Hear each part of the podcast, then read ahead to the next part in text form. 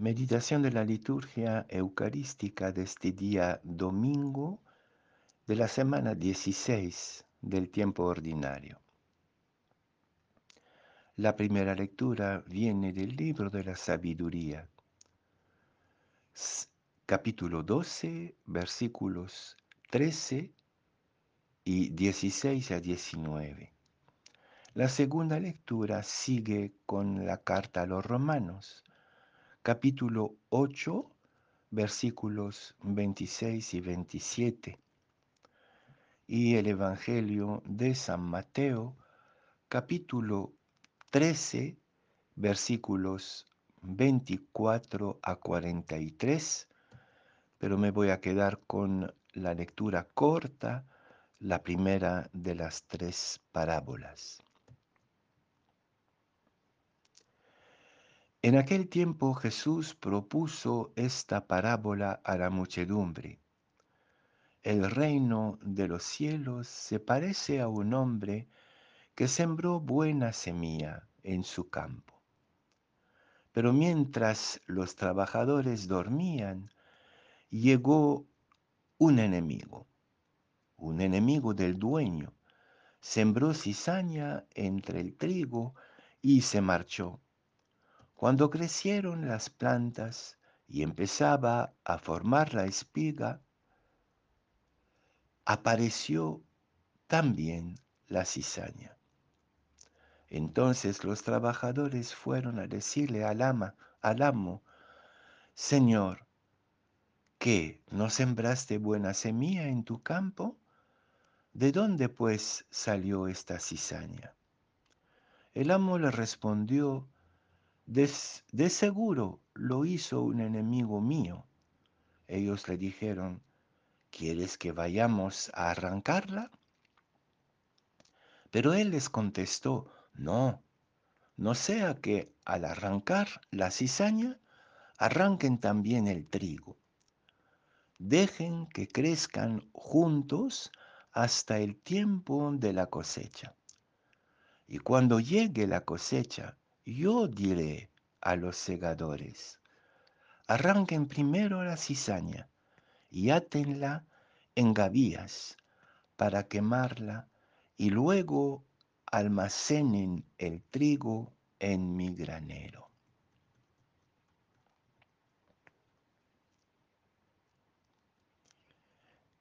Este no es un tiempo favorable para los inquisidores, los puristas, los perfeccionistas, los intransigentes, los jueces a rajatabla. Este es un tiempo de ambigüedades, de imperfección, de inacabamiento. Y eso mismo es el tiempo de lo humano. Los que no sabemos vivir en la ambigüedad, siempre vamos a ser desgraciados. Los que no sabemos asumir la imperfección, lo inacabado, la duda, no vamos a poder ser felices. Pero quisiera entonces mirar un poquito más de cerca esta parábola del buen trigo y de la cizaña y descubrir cosas sorprendentes en esta parábola. La primera es que Dios siembra cosas buenas, solo cosas buenas. Y vamos a ver que esto bueno que siembra Dios en el campo que somos nosotros, finalmente triunfa. La segunda afirmación de esta parábola es que el misterio del mal se va revelando poco a poco en medio del mundo.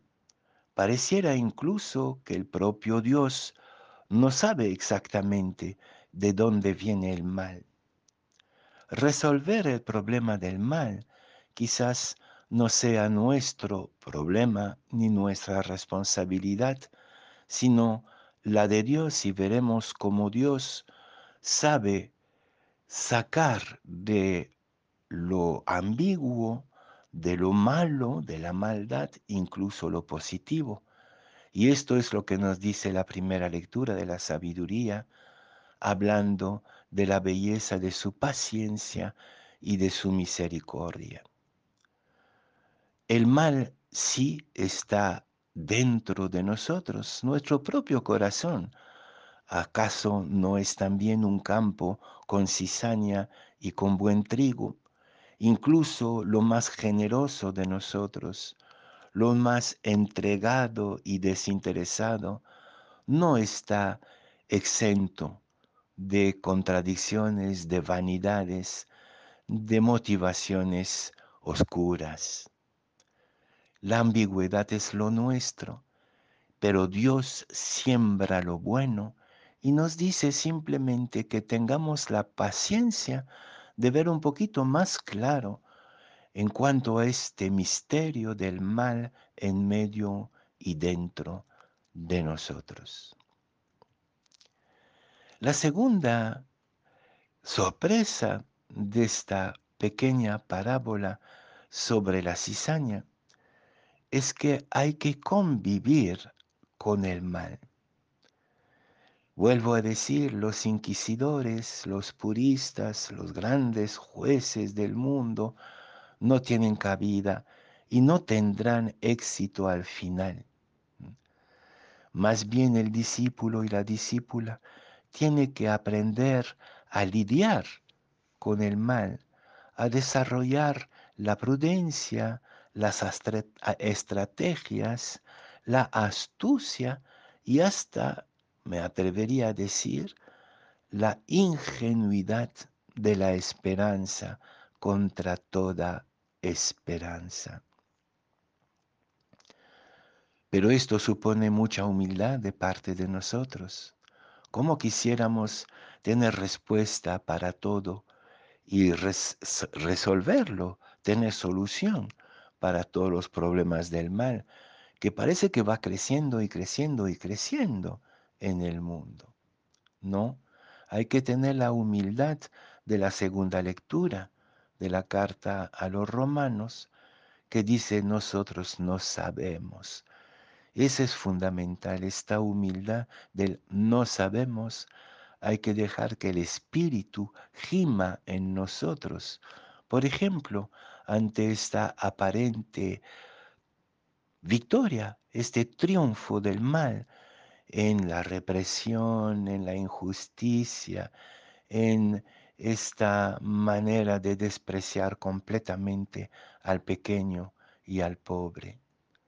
Hay que dejar a Dios ser Dios y hay que escuchar el gemido del Espíritu que Dios sabe interpretar en nuestros corazones. Paciencia, arte de la estrategia, convivir con el maligno, con el malo, con el mal y tener esta ingenuidad triunfante que llamamos la esperanza. Pero hay una última sorpresa en esta bella parábola. Es que lo que parecía tan dramático, la cizaña, en el fondo es poca cosa. Cuando venga la cosecha, podrán reunir toda la cizaña en unas pocas gavillas para quemarlas. En cambio, el buen grano va a necesitar un granero completo para ser almacenado. Hay una afirmación que ahí pone en jaque a los pesimistas. El, lo bueno, el bien, es infinitamente más abundante que el mal y que los malos. Lo que pasa es que nos concentramos, nos focalizamos en el mal, en lo malo. Nos desesperamos porque pareciera que el malo vuelve a ganar, que el mal de nuevo aparece, lo que parecía haber sido arrancado, vuelve a crecer. Pero nos dice Jesús, siempre el mal es menos importante que el bien, porque Dios es Dios. Solo el Espíritu puede revelarnos en la humildad de nuestra impotencia y en la ingenuidad divina de nuestra esperanza este gran secreto. El bien es mucho más abundante en el mundo que el mal.